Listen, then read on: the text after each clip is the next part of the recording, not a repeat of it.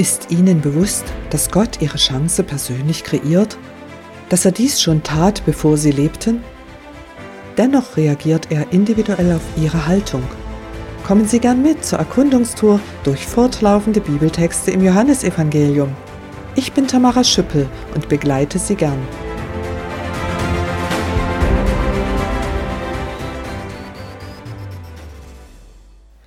Eigenwillige Jesus-Nachfolge ist bei Gott wertlos. Demgegenüber macht ausschließlich Gott echte Nachfolge möglich. Aber welchen Stellenwert hat unsere persönliche Entscheidung? Ich zitiere die Bibel, Johannesevangelium Kapitel 6, die Verse 64 bis 71. Jesus wusste nämlich von Anfang an, wer die waren, die nicht glaubten und wer ihn seinen Verfolgern ausliefern würde. Er schloss, Deshalb habe ich zu euch gesagt, niemand kann von sich aus zu mir kommen, wenn ihm das nicht der Vater möglich macht. Von da an zogen sich viele seiner Jünger zurück und folgten ihm nicht mehr. Da fragte Jesus die Zwölf, Und ihr, wollt ihr mich etwa auch verlassen? Herr, zu wem sollen wir denn gehen? antwortete Simon Petrus. Du hast die Worte für das ewige Leben, und wir glauben und haben erkannt, dass du der Heilige Gottes bist. Daraufhin sagte Jesus zu ihnen, Euch zwölf habe ich doch selber ausgewählt, und einer von euch ist ein Teufel. Damit meinte er Judas, den Sohn von Simon Iskariot. Denn Judas, einer der zwölf, war es, der ihn später verriet. Zitat Ende. Zunächst fällt auf, dass Nähe zu Gott sich nicht über Menschen oder über Zugehörigkeit zu einer religiösen Gruppe definieren lässt. Da laufen die Leute in Scharen davon. Die religiösen Würdenträger hatten sich schon zuvor entschieden, Jesus töten zu wollen. Am Ende bleibt noch eine kleine Gruppe bei Jesus. Aber selbst von diesen Leuten sind nicht alle echte Jesus-Nachfolger.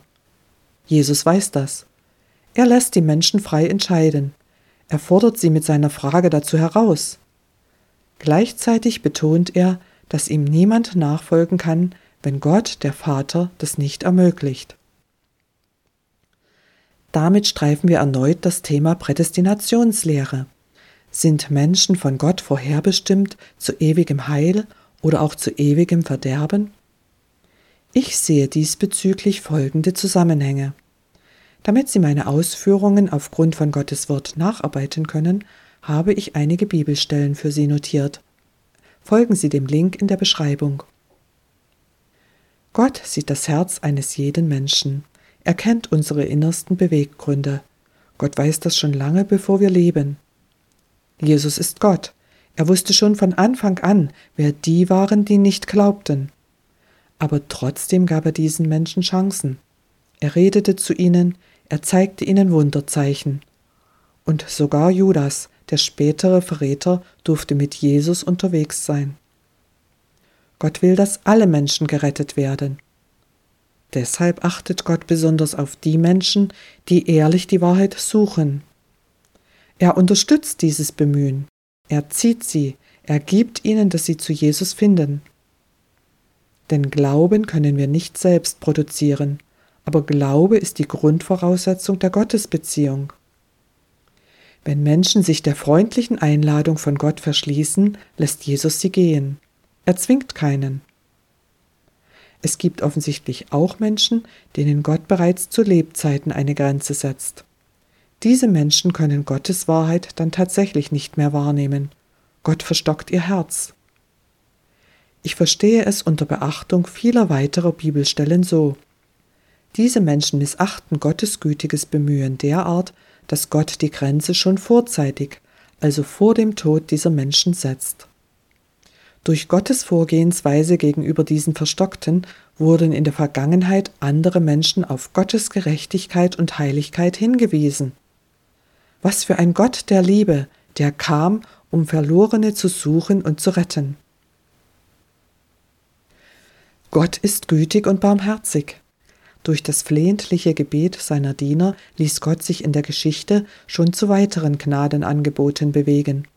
Er ließ sich durch Mose beispielsweise davon abbringen, das Volk Israel gerecht zu bestrafen und endgültig zu vernichten.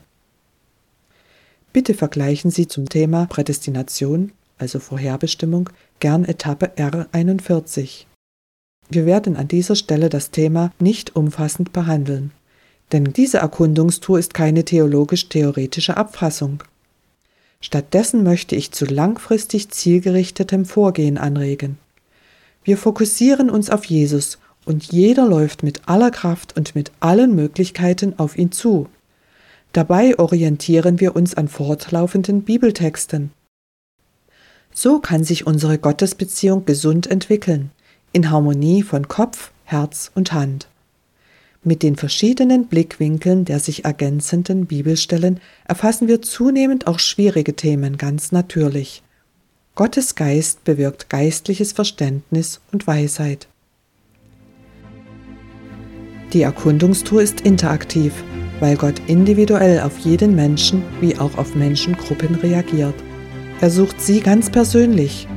Das bedeutet, dass sie selbst durch ihre passive oder aktive Haltung festlegen, was ihre Erkundungstour ihnen und ihrem Umfeld bringt.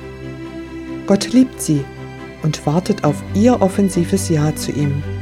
Er kreierte ihre persönliche Chance, lange bevor sie diese wahrnehmen